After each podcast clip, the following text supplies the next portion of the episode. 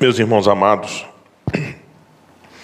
um privilégio maravilhoso poder estar com vocês nessa manhã, mas a responsabilidade ela é a mesma desde o primeiro dia que subi esse púlpito, que é sempre de trazer a verdade de Deus para nós. É uma tamanha responsabilidade e a gente conta com as orações dos irmãos para que a gente seja fiel nesse ministério da proclamação da palavra do Senhor, para que a gente nunca fale de nós mesmos, mas sempre da parte do nosso Deus. E confiado nisso, sabendo que o Senhor é misericordioso para fazer isso que nós pedimos, abramos a palavra do Senhor em Gênesis, capítulo 17, do verso 1 ao 8 onde nós vamos basear a mensagem dessa manhã, a primeira mensagem da série de famílias que nós vamos ter nesse mês, ah, todo, todo domingo, nós trabalharemos sobre o tema da família, e o tema geral já foi dito pelo nosso presbítero Edinaldo: Eu e minha casa serviremos ao Senhor. Josué capítulo 24, 15. Essa será a última mensagem da série com o reverendo Cléo Maci. Você não perca essa mensagem também, que ele já está preparando e será especial para nós. Mas hoje nós vamos abrir a série com Gênesis 17, de 1 a 8, a aliança de Deus com a família cristã. A aliança de Deus com a família. Esse será o nosso tema dessa manhã. Gênesis capítulo 17 7, verso do 1 ao 8, diz assim: aquela que é a verdade de Deus. Quando atingiu Abraão a idade de 99 anos, apareceu-lhe o Senhor e disse: Eu sou o Deus Todo-Poderoso, anda na minha presença e ser perfeito. Farei uma aliança entre mim e ti, e te multiplica, multiplica, claro não, multiplicarei extraordinariamente. Prostrou-se Abraão, rosto em terra, e Deus lhe falou: Quanto a mim, será contigo a minha aliança, serás pai de muitas nações. Abraão já não será o teu nome, e sim ah, desculpa, Abrão não será o teu nome, sim Abraão, porque por pai de numerosas nações te constituí. Far-te-ei fecundo extraordinariamente, e de ti farei nações e reis procederão de ti. Estabelecerei a minha aliança entre mim e ti, e a tua descendência do decorrer das suas gerações, aliança perpétua para, sempre, para ser o teu Deus e da tua descendência. Dar-te-ei a tua descendência a terra das tuas peregrinações, toda a terra de Canaã, em possessão perpétua, e serei o seu Deus. Que o Senhor aplique a sua palavra em nossos corações, meus irmãos. Nós precisamos definitivamente entender, se você até agora não entendeu, se você ainda não se apercebeu, ou até mesmo você ainda não se conscientizou totalmente, nós estamos em guerra. As famílias cristãs estão numa guerra contracultural. Nós estamos hoje batalhando contra o estado de coisas, o que a gente chama de status quo.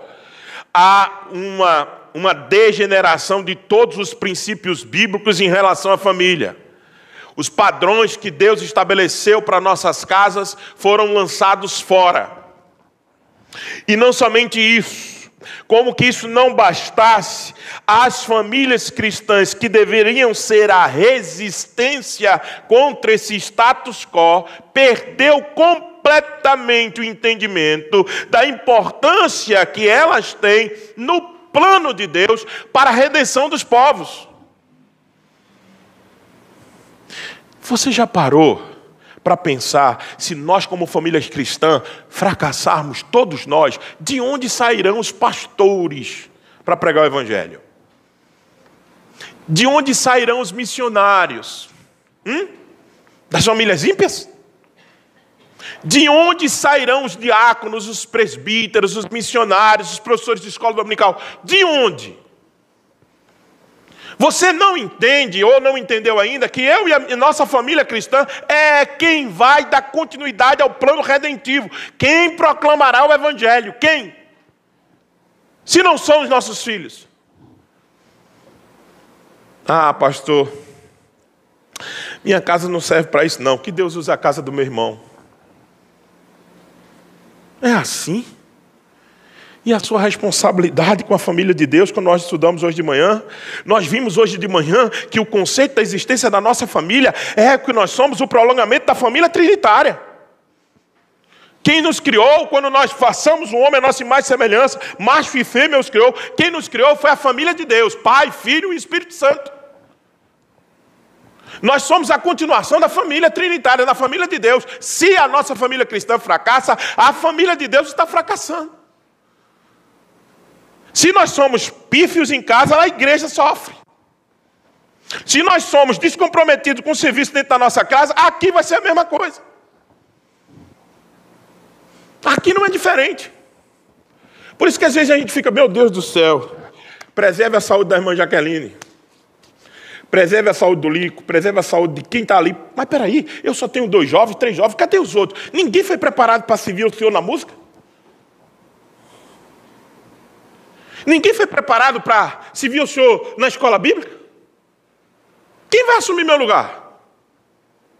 Um dia eu vou morrer. Se Deus quiser, logo, queria que fosse logo, para estar com Ele, que é infinitamente melhor. Escapei de 2021, mas fazer o quê? Mas veja, é, então, quem vem para o meu lugar?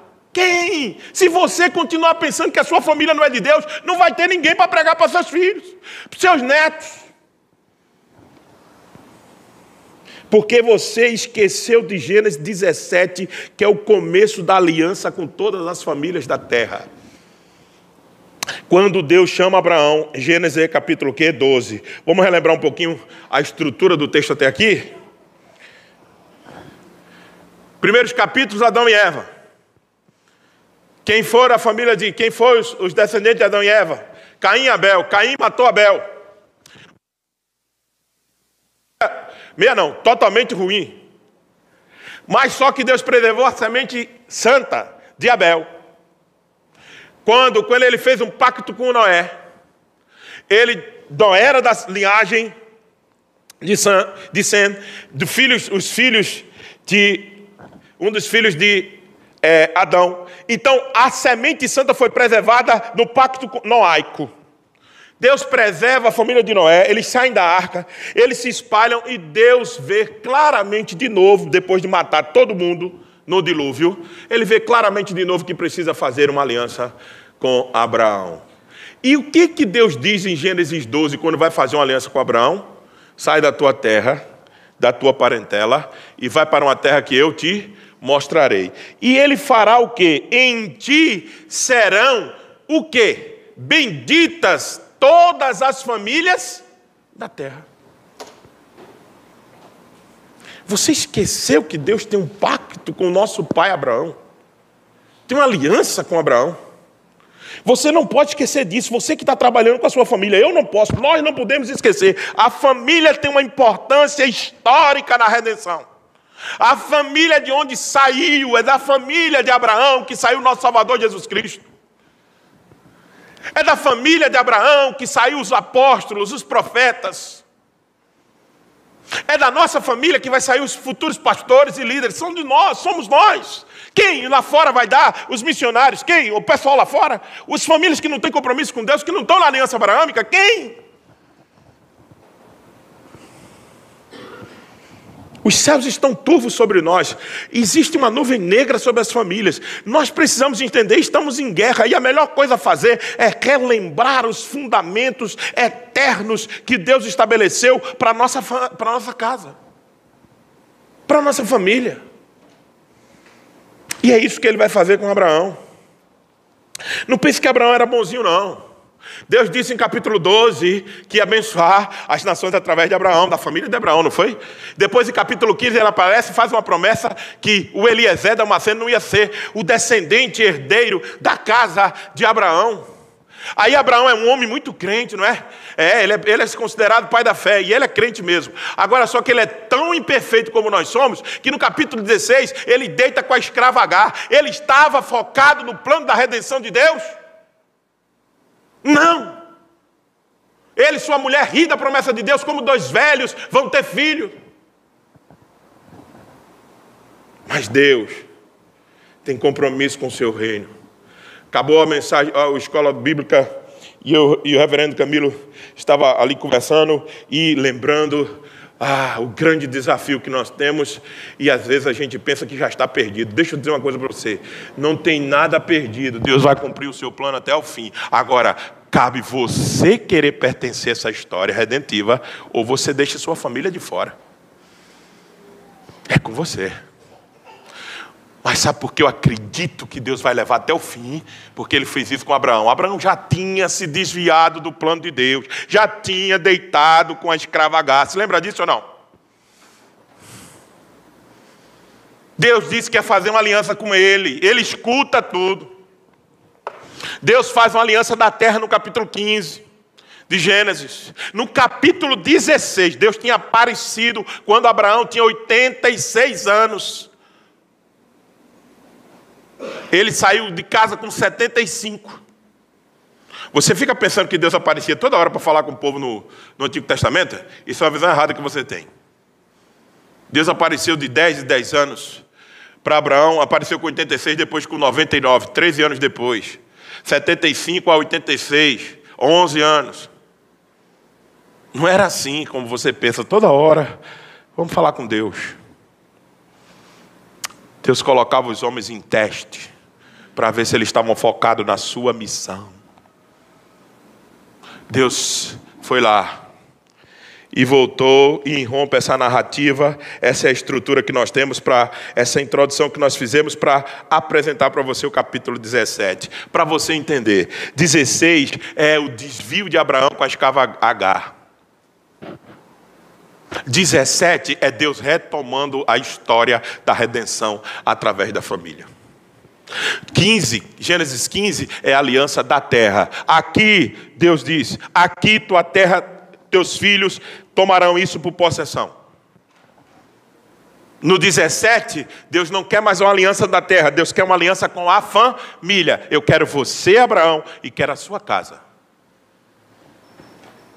É isso que nós vamos ver nessa manhã depois de apresentar para você um pouco da estrutura de Gênesis, e você perceber que Gênesis 17 é central na vida das famílias. Presta atenção, é aqui que o jogo muda. Até agora Deus estava consertando as besteiras de Adão e Eva. Até agora Deus tinha enchido o topo da sua ira e vomitado no dilúvio e acabado com tudo. A família de Noé, quando sai da arca, mostra de novo a sua, o seu desvio. Descobre a nudez do pai. Se lembra daquele episódio ou não? Capítulo 9, capítulo 11, capítulo 10. Então, você percebe que Deus está indo sempre buscar a correção da nossa família. E no Gênesis 17 é a mudança da chave. Gênesis 17 é essencial para nossa casa. Por que, pastor? Porque Gênesis 17, esse, esse, começo pelo menos, tem três grandes partes. Primeiro, Deus renova a aliança com Abraão, que já estava se perdendo. Por quê? Porque ele não cumpre o que Deus, ele não espera a promessa de Deus, ele se deita com a escravagar. Então, do verso 1 ao verso 3, Deus renova a aliança. Do verso 4 ao verso 7, Deus expande a aliança. Deus mostra agora como é que ele vai fazer com maior detalhe. E no verso 8, Deus mostra a recompensa da aliança para todas as famílias da terra. Vamos lá, vamos nessa sequência. Primeiro, primeira estrutura. Parte a primeira parte do verso 1 ao verso 3, Deus renova a aliança. Veja só. Quando atingiu Abraão a idade de 99 anos, Apareceu-lhe o Senhor e disse: Eu sou o Deus Todo-Poderoso. Anda na minha presença e ser perfeito. Observe a introdução desse momento. Abraão não tem recebido a visita de Deus já faz 13 anos. O filho dele já tem 13 anos, Isaac, Isaac não, desculpa, Ismael, o filho com a escrava Agar. Abraão acha que as coisas estão resolvidas. Abraão diz assim: é, Deus esqueceu de cumprir a promessa, então está tudo bem, vai ser para esse menino mesmo, Ismael, que continuará a minha descendência que ele prometeu. Ou seja, eu acho que ele só apenas errou, que era comigo e com a Sara. Acho que Deus equivocou. Não era comigo e com Sara, era com Sara sim, mas através da H. Ele faltou dizer para mim só esse detalhe. Faltou um pequeno detalhe de Deus explicar para mim. Era com a escrava. Tá tudo bem, tá tudo certo. Vamos tocar a vida. E Abraão está tocando a sua vida achando que está tudo ok. Deus irrompe a vida de Abraão e estremece tudo que parece estar no lugar.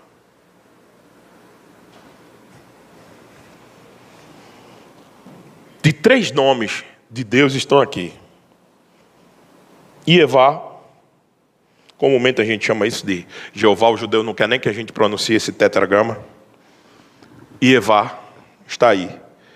E disse o Senhor, Eva, eu sou Elohim, Deus, El Shaddai, Todo-Poderoso.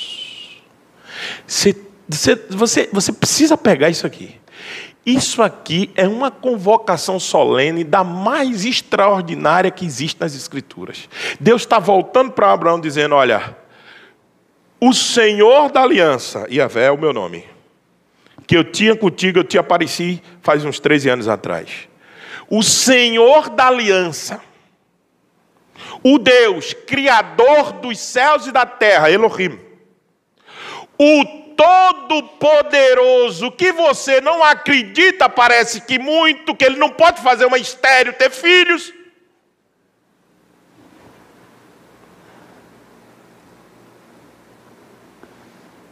Você entendeu por que Deus apresentou-se assim? O Deus da aliança, Criador dos céus e da terra, e que pode fazer o que Ele quer. Ele nunca tinha feito isso com Abraão. Procure na Bíblia. Nunca. Ele fez de propósito para dizer agora, para se apresentar de uma maneira muito mais clara e solene para que Abraão entenda o que está acontecendo aqui. Veja, então, o Deus Todo-Poderoso vai falar com você, Abraão. E o que, que o Deus Todo-Poderoso disse? Veja, o Deus Todo-Poderoso não apenas aparece, mas fala. O Deus Todo-Poderoso não apenas manifesta seu poder, mas se comunica conosco, se relaciona conosco. Deus fala esporadicamente no Velho Testamento, mas hoje fala continuamente através da revelação. Deus fala conosco sempre, Ele quer essa aproximação conosco, Ele está falando conosco agora, através da exposição da Sua palavra. É assim que Ele se aproxima, é assim que Ele fala. E o que, que Ele diz? Anda na minha presença e ser perfeito. Anda na minha presença aqui significa ande diante da minha face. A tradução melhor é não é andar na presença. Aqui é o termo hebraico é ande na minha face. Você está esquecendo que eu vejo tudo. Você está esquecendo que eu vi o que você fez. Você não acreditou na minha aliança. Eu vi que você deitou com H. Eu vi. Ande na minha face de Corondel, ande diante de minha face, saiba que eu vejo tudo. O salmista diz isso de maneira categórica. Se nós subirmos aos mais altos céus, lá tu estás, Salmo 139. Se nós descemos à mais profundeza do abismo, ali tu estás também. Se eu tomo as asas de água e vou sobre os céus, lá o Senhor está. De onde? De onde nós nos apartaremos da presença do Senhor? Aonde? Entenda. Deus está dizendo a Abraão: Eu vi o que você fez. Agora, você devia andar na minha presença, na minha face, sendo perfeito.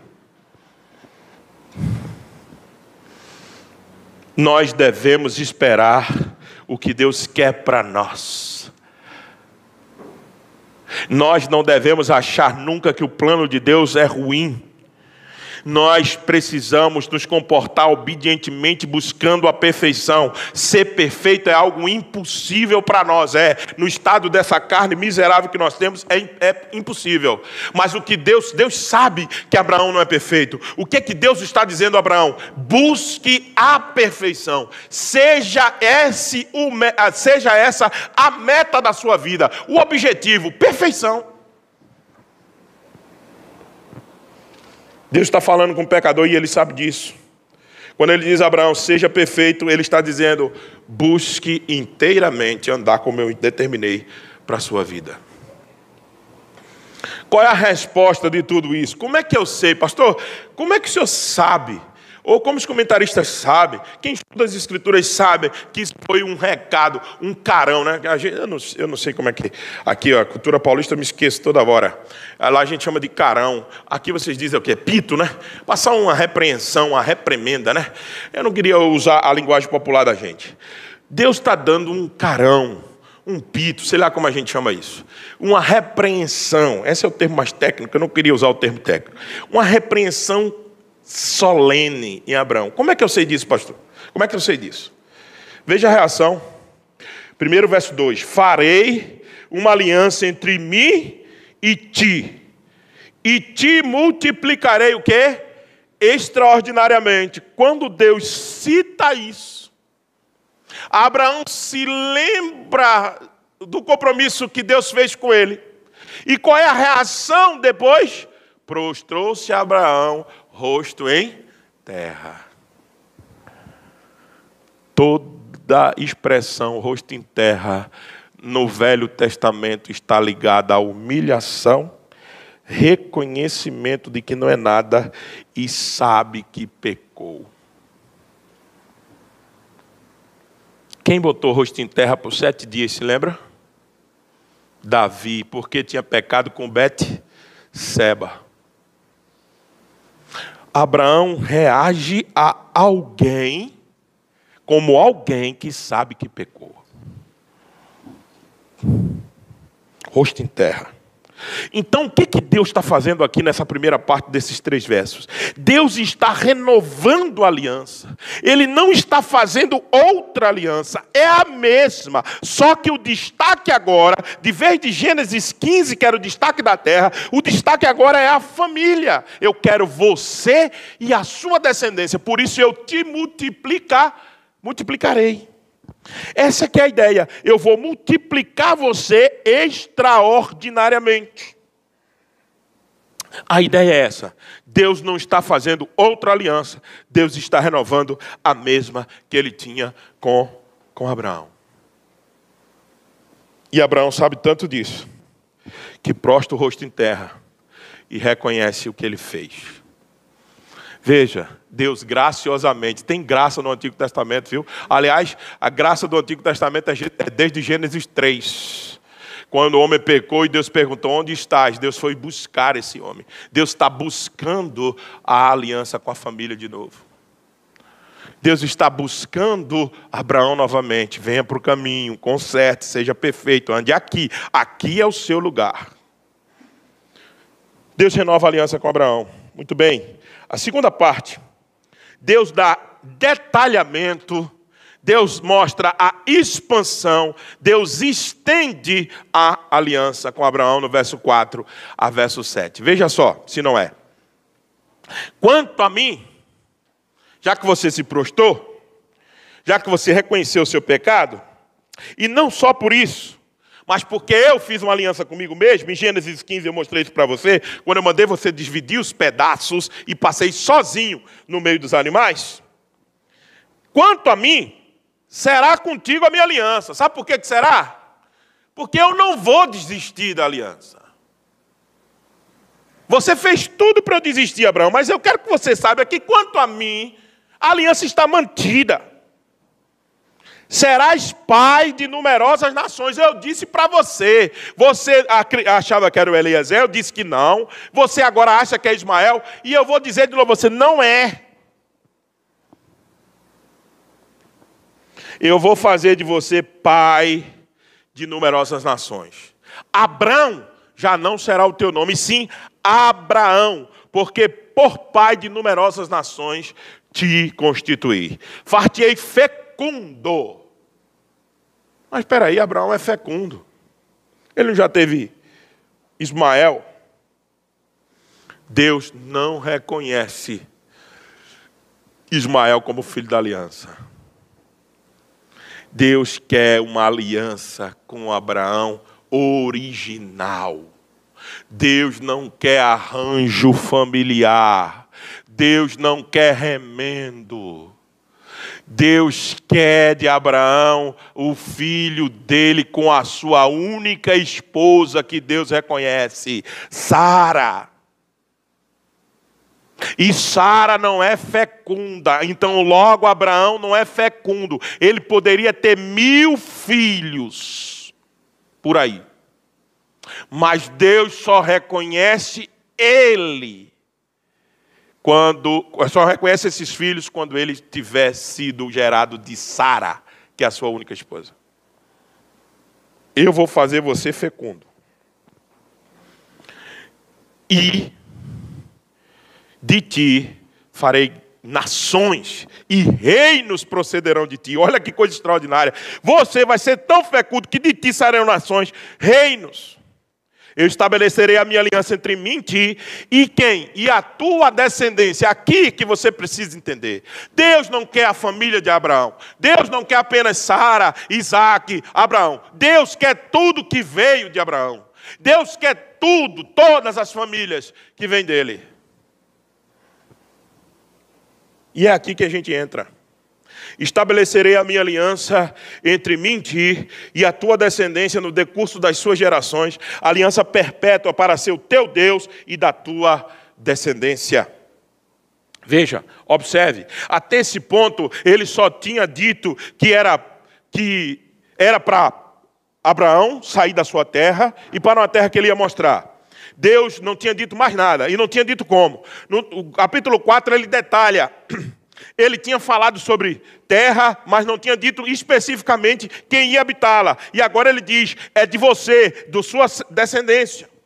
Como é que seria isso? Isso seria uma grande, uma numerosa nação.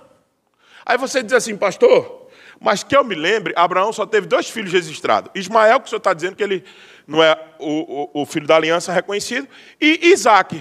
Por que só esses dois? E como é que é pai de numerosa nação? Veja, Deus muda até o nome de Abraão. Deus muda o seu nome.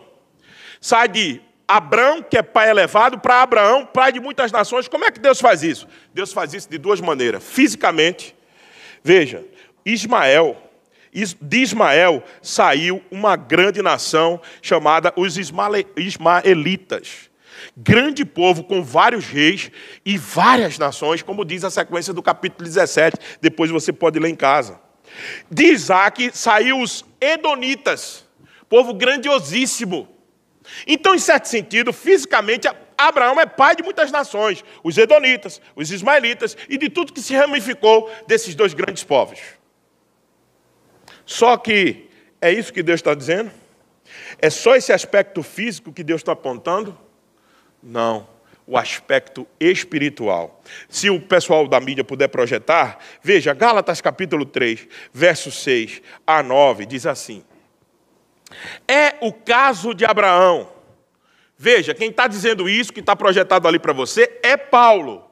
Veja como Paulo está interpretando Gênesis 17. Presta atenção. É o caso de Abraão, que creu em Deus, e isso foi lhe imputado justi para a justiça. Sabei, pois, que os da fé é que são filhos de Abraão. Os da fé, é aqui que a gente entra. Nós somos filhos de Abraão por aqui. Veja, ora, tendo a Escritura previsto que Deus justificaria pela fé os gentios, pré-anunciou o evangelho a Abraão: em ti serão abençoadas todos os povos, todas as famílias da terra. Citação de Gênesis 17. De modo que os da fé são abençoados com o crente Abraão, pois todos vós sois filhos de Deus, mediante a fé em Cristo Jesus. Como é que Abraão é pai de muitas nações? Olha aqui. Olha os filhos de Abraão aqui.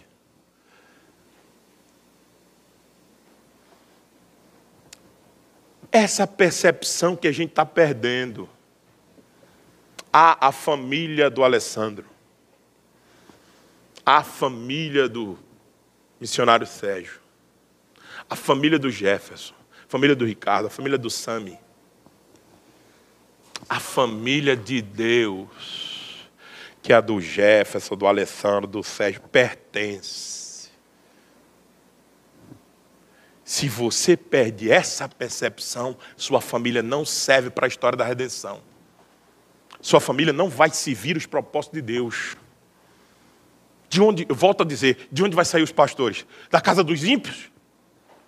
De onde vai sair os missionários? Da casa dos ímpios? De onde vai sair o pessoal do louvor? Da casa de quem? Dos ímpios. Nós somos a família de Abraão.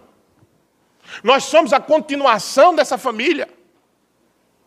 Se você não pensa assim, você não está dentro da história da aliança que Deus tem com todos nós. Se a sua casa pode ficar fora da história da redenção, você não pertence à redenção.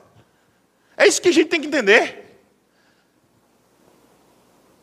Romanos 4, 16, 17, Paulo continua explicando isso. É, essa é a razão, porque provém da fé, para que seja segundo a graça, a fim de que seja firme a promessa para toda a descendência. Não somente ao que está no regime da lei, mas também ao que é da fé que teve Abraão porque Abraão é pai de todos nós. Romanos 16 diz pai, Abraão é pai de todos nós, como está escrito, por pai de muitas nações te constituí. Perante aquele no qual creu, o Deus que vivifica os mortos e chama à existência as coisas que não existem. É aqui que a gente entra. É aqui que nossa família se é representada nessa aliança. Deus quer uma aliança com a nossa casa inteira. E para fechar, vamos à terceira e última parte, verso 8. Dar-te-ei a tua descendência a terra das tuas peregrinações, toda a terra de Canaã em possessão perpétua, e serei o seu Deus. Nós vimos na primeira parte, do verso 1 ao verso 3, a renovação da mesma aliança. Porque Abraão tinha se desviado e deitado com a escravagada. Deus disse: Não, é a sua casa que eu quero. Você com Sara, renovando. Ele reconhece, mostra o rosto em terra. Depois Deus expande. Eu quero que venha de você, e isso vai atingir todas as famílias da terra. Eu vou abençoar todos através de você. É você e Sara que eu quero. Deus explica que quer a família de Abraão. E no verso 8, Deus diz qual é a recompensa. A recompensa é que a família de Abraão possuirá a terra de suas peregrinações, toda a terra de Canaã, em possessão perpétua, e serei o seu Deus. Eu pergunto a vocês: essa promessa foi cumprida? Você vai dizer, já? Depois de 400 anos, como Deus havia dito, os filhos de Abraão entraram na terra de Canaã. Mas quais filhos? Só uma parte deles. Você já entrou em alguma terra? E você não, nós não acabamos de ver que nós é que somos filhos de Abraão? Como é que essa promessa está cumprida? Essa promessa está cumprida entre o já e o ainda não. Já em parte foi cumprida, mas não no todo. Você não herdou terra nenhuma. Você não é filho de Abraão, acabamos de ver isso. A terra física de Canaã foi dada a alguns filhos de Abraão. Alguns filhos de Abraão. E o coitado do Abraão nem viu. Nem entrou. A promessa que foi feita a ele, não se cumpriu a ele. Ele não entrou. Morreu antes. Mas a aliança é perpétua. Por isso que Deus diz: é perpétua. Ela está começando hoje, não tem mais fim, não. Veja, ele diz: Dar-te-ei a tua descendência, essa terra das peregrinações, toda a terra de Canaã em possessão perpétua. Eu pergunto: aquela terra de Canaã, todos os filhos de Abraão têm possessão nela? Não. Então, como é que é perpétuo isso?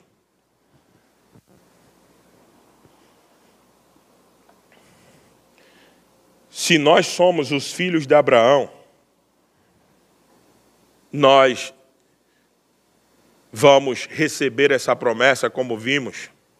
E nós não estamos falando aqui, Deus não está falando aqui de terra física,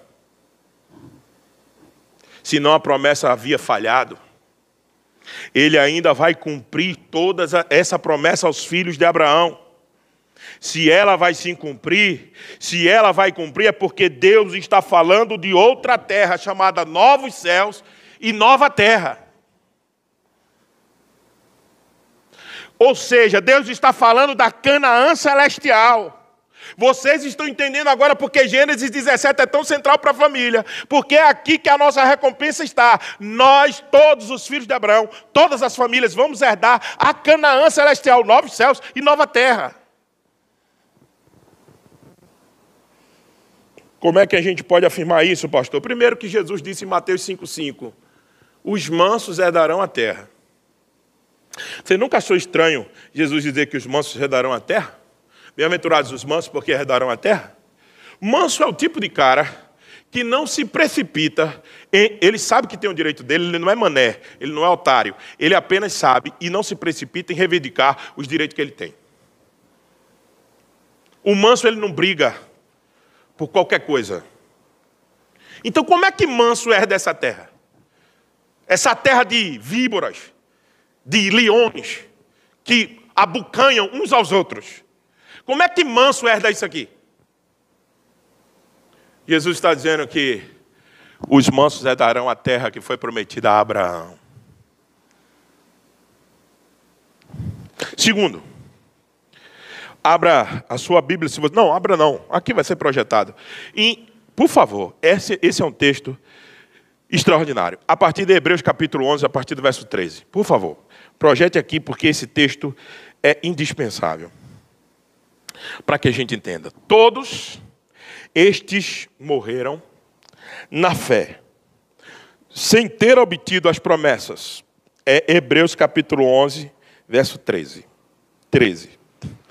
Todos estes morreram na fé, sem ter obtido as promessas vendo-as, olha, veja. Todos esses quem? Quem Hebreus 11 é o que? A galeria da fé. Sabe quem está em verso 4 de Hebreus 11? Abraão. Hebreus 11 está dizendo que Abraão não viu essa promessa de Gênesis 17, 8. Todos estes morreram na fé sem sem ter obtido as promessas, vendo-as, porém, de longe, e saudando-as, e confessando que eram estrangeiro e peregrino sobre a terra. Porque os que falam desse modo manifestam estar procurando uma pátria.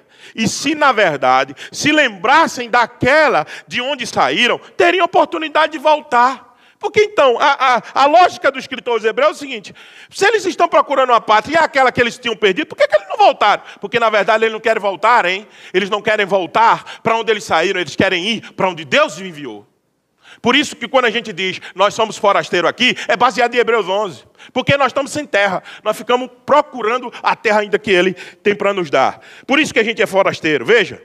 E se na verdade se lembrassem daquela de onde saíram, tinham oportunidade de voltar, mas agora aspiram a uma pátria superior, isto é, celestial. Por isso, Deus não se envergonha deles de ser chamado o seu Deus, porquanto lhes preparou uma cidade.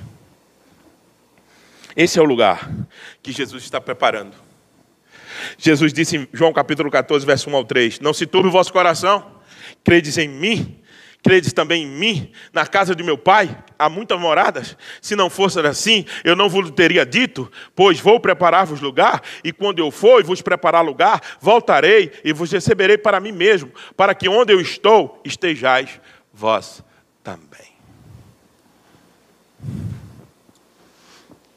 Essa promessa, ela não está toda cumprida, mas é a recompensa da gente tentar colocar nossa família no caminho de Deus, para que eles para que nossa casa possa herdar a família, a terra celestial, a Canaã celeste. Muito bem, algumas aplicações para a gente encerrar. O que é que tudo isso tem a ver conosco, pastor?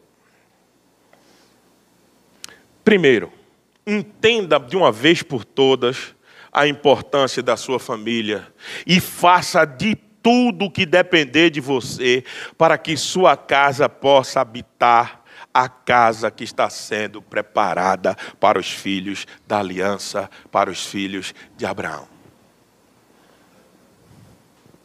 Faça de tudo que depender de você para que a sua esposa, para que o seu marido, para que seus filhos habite essa casa Habite a casa de Deus que está sendo preparada, as mansões celestiais. Faça de tudo que for possível. O Deus de toda graça irá nos ajudar, mas eu estou falando da responsabilidade sua. Cristo disse: esforça-te por entrar, esforçai-vos por entrar pela porta estreita, pois eu vos digo que muitos procurarão entrar e não poderão. E quando o dono da casa, se tivesse, lembra da casa, da pátria, da cidade, e quando o dono da cidade, da pátria, se tiver levantado e fechado a porta, e vós do lado de fora começar a desabater, dizendo: Senhor, abre-nos a porta, ele vos responderá: Apartai-vos de mim, eu não vos conheço. Então vocês dirão: Comias e bebíamos na tua presença, ensinávamos na nossa rua, mas ele vos dirá: Não sei de onde vós sois. Apartai-vos de mim, vós todos os que praticais a iniquidade. Essas palavras nossa casa não pode ouvir. Essas palavras nossos filhos não precisam ouvir.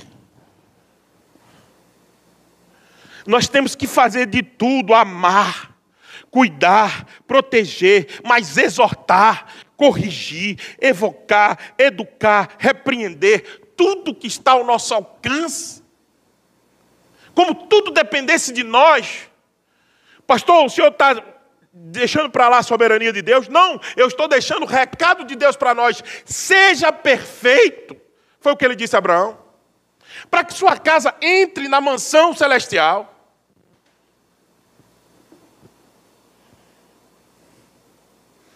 Entenda isso.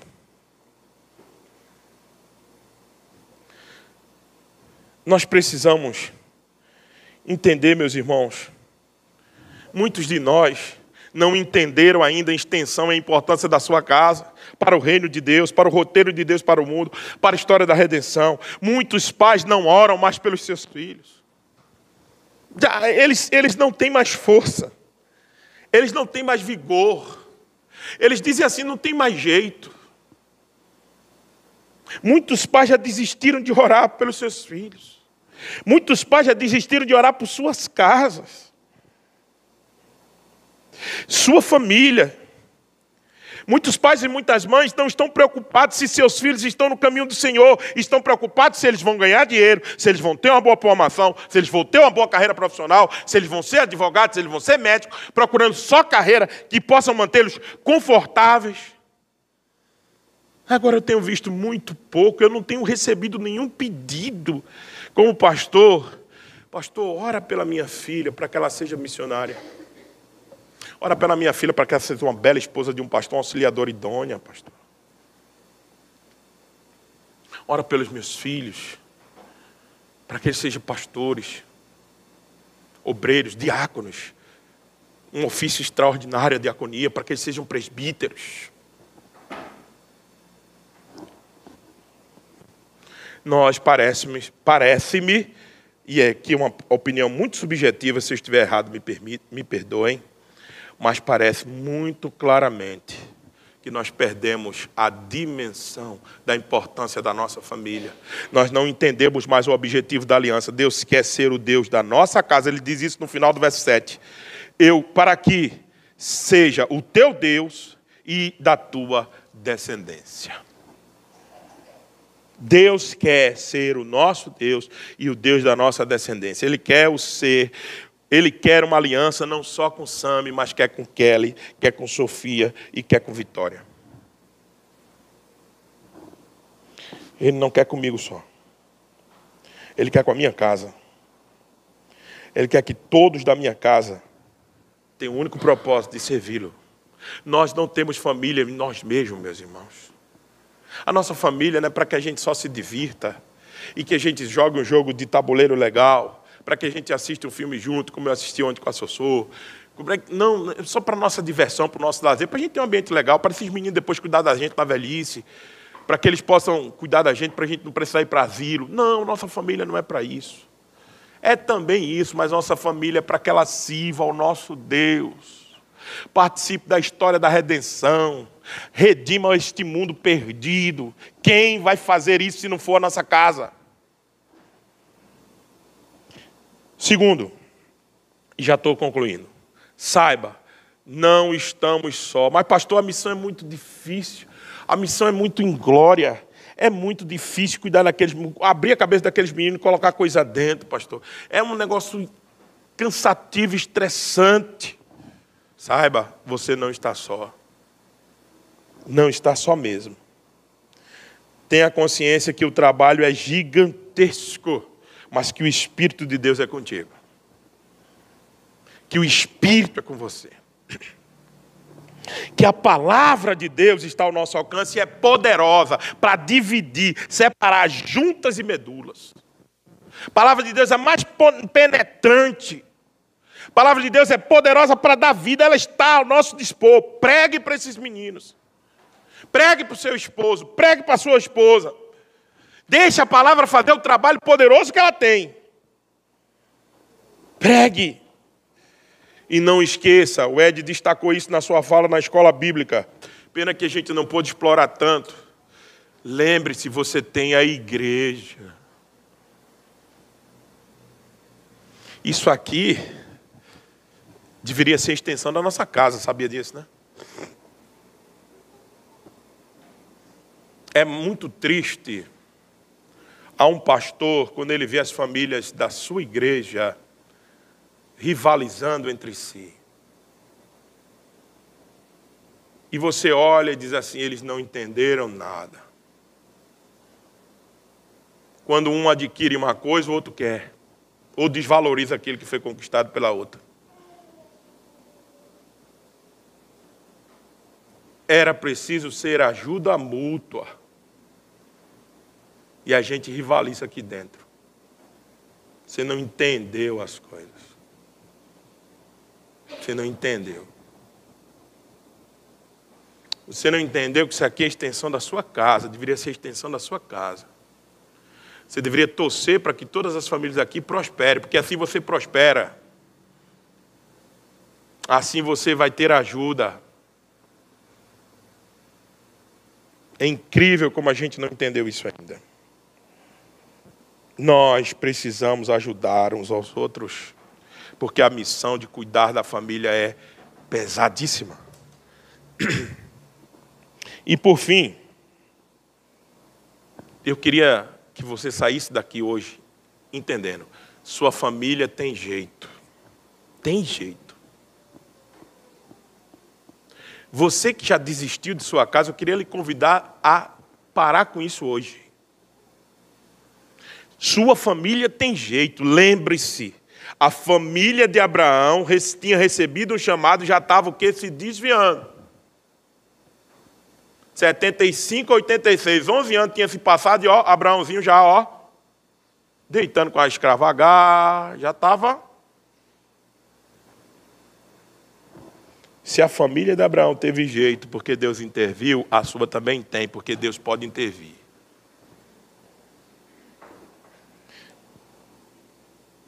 Ele recebeu o chamado com 75, desobedeceu aos 86 e aos 90 99 Deus colocou ele no caminho.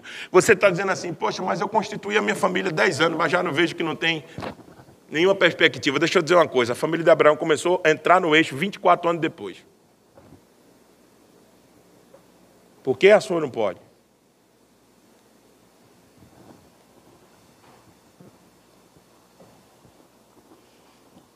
Deus renova a aliança com Abraão depois de 13 anos.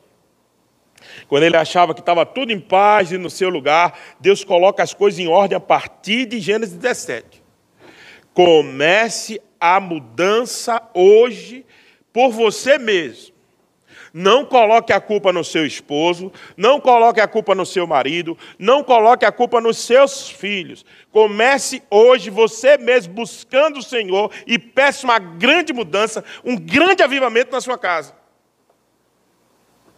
Não esqueça, um pouco de bom fermento leveda toda a massa. Foi isso que Jesus Cristo diz quando ele citou a parábola do joio, do, desculpa, do grão de mostarda. Ele disse que nós, como reino de Deus, é como um fermento que vai levedando toda a massa. Você na sua casa pode levedar a massa. Você pode ser influência. Você pode ser referência. Você pode ser o fator mudança. Não esqueça, Cristo é o selo dessa aliança com Abraão. E a certeza de que Ele está ao nosso lado pode nos ajudar a cumprir tudo isso. Gálatas 3,26 diz: Pois todos vós sois filhos de Deus, mediante a fé que está em Cristo Jesus.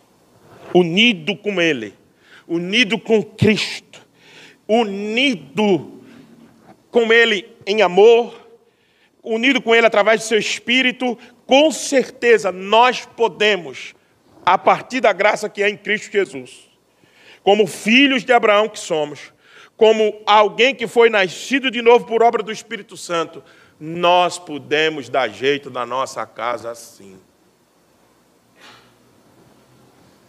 Eu queria convidar você a não desistir.